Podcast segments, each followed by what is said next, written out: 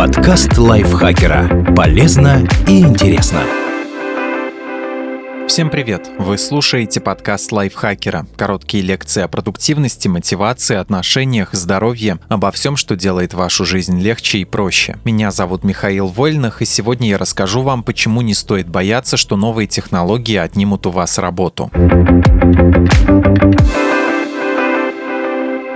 центре любой экономической теории находится человек, который имеет определенные потребности и стремится их удовлетворить. Его еще называют Homo economicus. Исследователи изучают мотивацию и поведение человека экономического, а потом пытаются прогнозировать развитие спроса и предложения. Чтобы закрыть потребности, люди зарабатывают деньги. Так было на протяжении многих веков. Но сейчас то и дело появляются сообщения о том, что с работой и деньгами у Homo economicus скоро будут проблемы. И виной всему искусственный интеллект, который легко заменит тысячи, а то и миллионы людей. Правда ли, что люди всегда боялись новых технологий?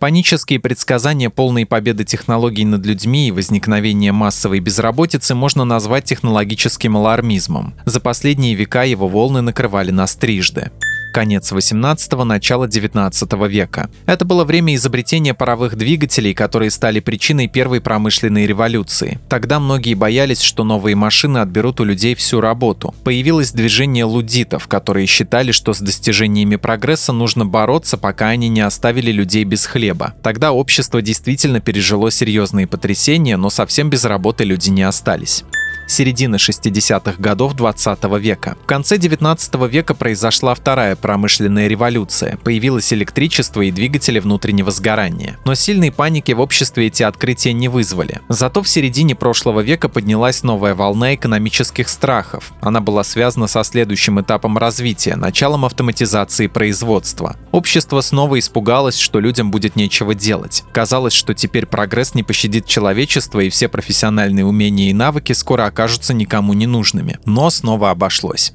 2008-2009 годы. Эта волна началась после сильной экономической рецессии. Возможно, она останется самой сильной за всю нашу историю. Ведь в 90-е годы 20 века, по мнению некоторых исследователей, случилась третья промышленная революция. Появились компьютеры и вычислительная техника. Ну а сегодня мы вплотную подошли к четвертой волне технологического алармизма, которая возникла с появлением искусственного интеллекта. И пессимисты снова считают, что нам грозит роботизация и повсеместная диджитализация. Но особенно они боятся развития нейросетей. Причем будущее сегодня представляется мрачной антиутопией не только обычным людям, но и многим экспертам. Израильский историк Харари говорит, что в результате развития новых технологий огромные массы людей будут не просто незанятыми, а не способными к занятости. То есть возникнет огромный класс, которому будет абсолютно нечего делать и не на что жить, рассказывает доктор экономических наук, член-корреспондент РАН Ростислав Капелюшников. Нас опять пугают, уже в который раз за два с небольшим столетия.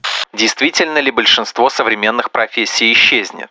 В 2013 году британские экономисты Карл Фрей и Майкл Осборн опубликовали работу о том, как изменится рынок занятости в будущем. Они предположили, что в течение ближайших 15-20 лет исчезнут профессии, которые кормили на тот момент примерно 47% американцев. Потом по их методологии экономисты сделали расчеты для других стран, в том числе и для России. Прогнозы вышли почти апокалиптическими. Получилось, что во всех странах без работы останется от 40 до 60% трудоспособного населения. С тех пор прошло более 10 лет, и ни одна профессия из тех, которым Фрей и Осборн предрекали скорую смерть, не исчезла. И мы не видим резкого снижения численности людей, которые работают бухгалтерами, водителями, аудиторами, помощниками юристов. Профессии, которым сулили полное исчезновение, до сих пор востребованы. Ну хорошо, 10 лет срок небольшой. Но Джеймс Бессон из Бостонского университета посчитал, сколько профессий мы потеряли с середины прошлого века. Он выбрал исходный массив из 300 с небольшим позиций и выяснил, что к 2010 году из этого списка исчезла только одна – оператор лифтов. Появились автоматические двери, отпала необходимость брать на работу человека, который бы их открывал и закрывал. Остальные профессии, конечно, изменились, но не пропали совсем. Само понимание природы технологического прогресса, которое заложено в этих прогнозах, было ложным, объясняет Ростислав Капелюшников. Прогресс чаще всего ведет не к исчезновению профессий, а к тому, что их функциональное наполнение меняется. Бухгалтеры забыли про счеты и активно используют компьютеры, а помощники юристов ищут нужные документы не в библиотеке, а в интернете. Но ни та, ни другая профессия не ушла в прошлое.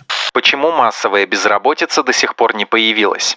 В основе прогнозов о потере миллионами людей своих рабочих мест лежала такая логика. Допустим, предприятие может выпускать 100 единиц продукции, и для этого требуется 100 человек. У этой сотни дела идут отлично, но потом появляется новая технология. И теперь для выпуска того же количества товаров достаточно всего 50 человек. Значит, остальные полсотни окажутся без работы и без денег. Эта логика казалась безупречной, но потом экономисты убедились, что объем выпуска не остается фиксированным.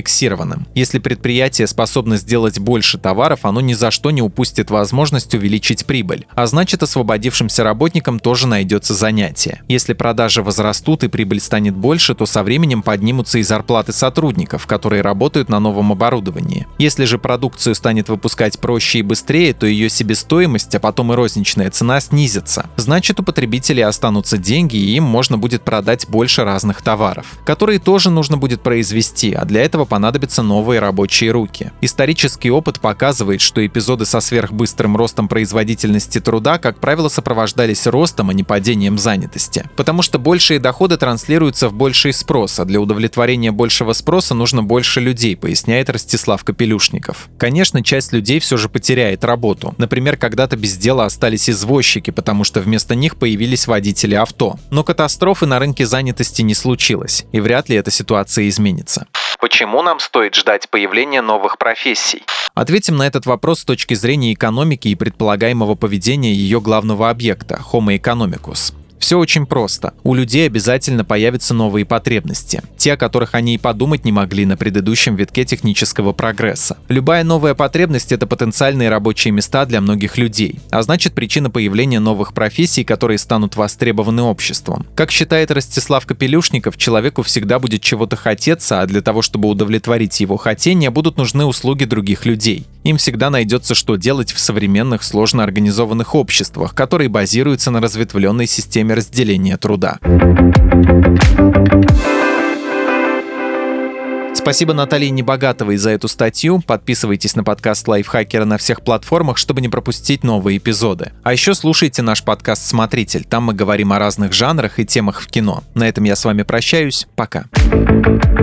Подкаст Лайфхакера. Полезно и интересно.